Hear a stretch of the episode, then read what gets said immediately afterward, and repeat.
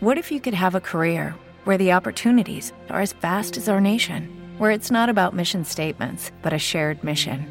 At U.S. Customs and Border Protection, we go beyond to protect more than borders from ship to shore, air to ground, cities to local communities. CBP agents and officers are keeping people safe.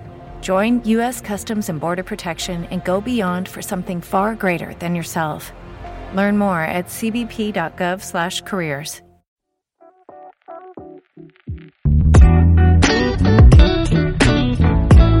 Hola, bienvenida o bienvenido a un nuevo episodio de Esto va de mujeres. Un podcast donde te cuento la vida de mujeres flipantes que fueron, son y serán muy importantes para la historia. Yo soy Irati González Menica y quiero mandar un saludo especial a todas aquellas personas que se han acercado y se han unido al podcast en los últimos meses. Muchísimas gracias. Antes de ir al grano, quiero contaros por qué he elegido el personaje de hoy. La razón es sencilla. He conocido a dos chicas argentinas, mis amigas Paula y Maca, y aunque personalmente siempre he querido viajar a Argentina, después de todo lo que me han contado ellas, me he dado cuenta de que no sabía nada de este país. Y tampoco sabía mucho del icono femenino más importante de Argentina, así que me dije, tengo que hacer un podcast de la gran Eva Perón. Eva Perón, conocida como Evita, fue una política y actriz argentina. También fue la primera dama de la nación por su matrimonio con Juan Domingo Perón. Eva pasó de ser una pobre hija bastarda a ser la mujer más aclamada del país. Con sus mil y un trajes nunca pasaba desapercibida. Siempre lograba lo que se proponía. Por eso, gracias a ella, se consiguió la ley del sufragio femenino en Argentina.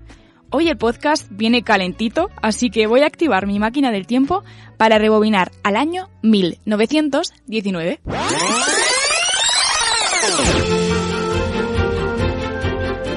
Eva María Duarte de Perón fue muy madrugadora el día de su nacimiento. Llegó al mundo a las 5 de la mañana del 7 de mayo de 1919. ¿Dónde? Pues mira, en una ranchería en la Unión, Argentina.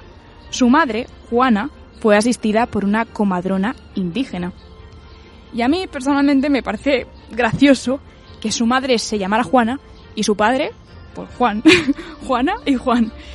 Bueno, el caso es que Juana Ibarguren era ama de casa y Juan Duarte Echegoyen, terrateniente e influyente político al que llamaban el Vasco. Porque, por si alguien tenía la duda, esos apellidos son vascos, y es que ambos progenitores eran descendientes de vascos franceses. Así que podemos decir que Eva Perón era bastante vasca. Nunca llevó el flequillo, pero bueno, eso se lo perdonamos. Y cuidado, porque el salseo que manejaban los padres es de telenovela. Resulta que la madre de Eva era la amante de Juan Duarte, quien estaba casado con Estela Crisolia, con quien tenía tres hijas. O sea, su mujer, Estela, vivía en Chivilcoy, en la ciudad, y Juana, la amante, en los toldos, en el campo. Del amor extramatrimonial entre Juana y Juan no solo tuvieron a Eva, también nacieron otras tres hermanas y un hermano. De hecho, Eva era la más joven de todos, pero su padre nunca reconoció públicamente que fueran sus hijos.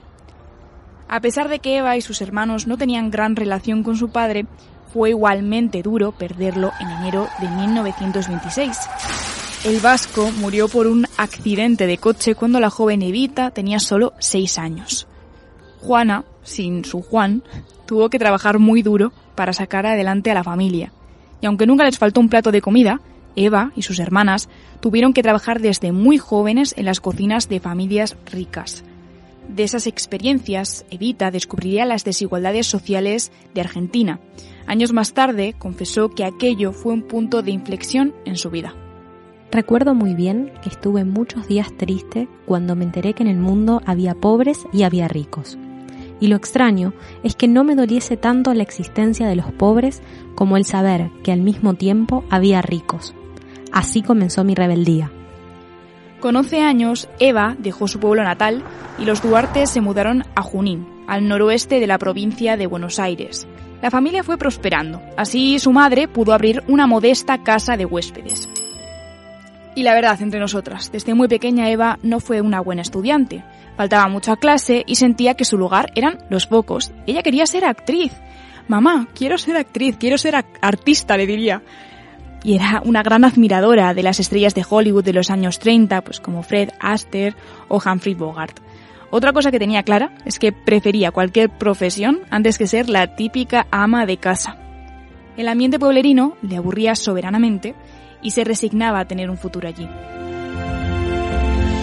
No tenía ninguna esperanza de poder escapar. Sin embargo, en el fondo de mí misma no estaba realmente resignada. Y mi gran día llegó al fin.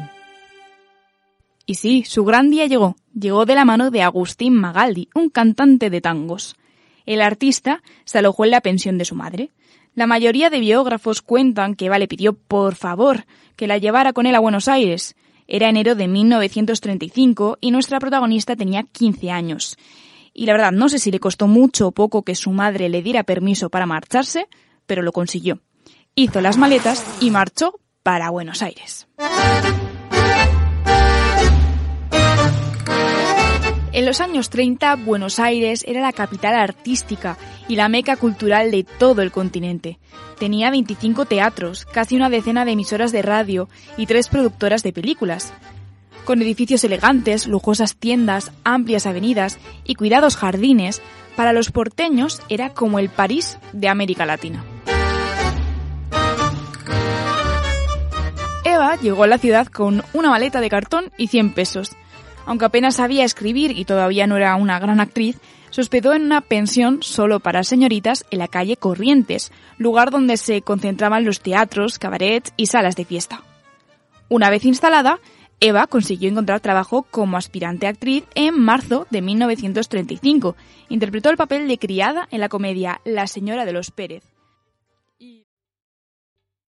¿Te está gustando este episodio? Hazte fan desde el botón Apoyar del podcast de Nivos.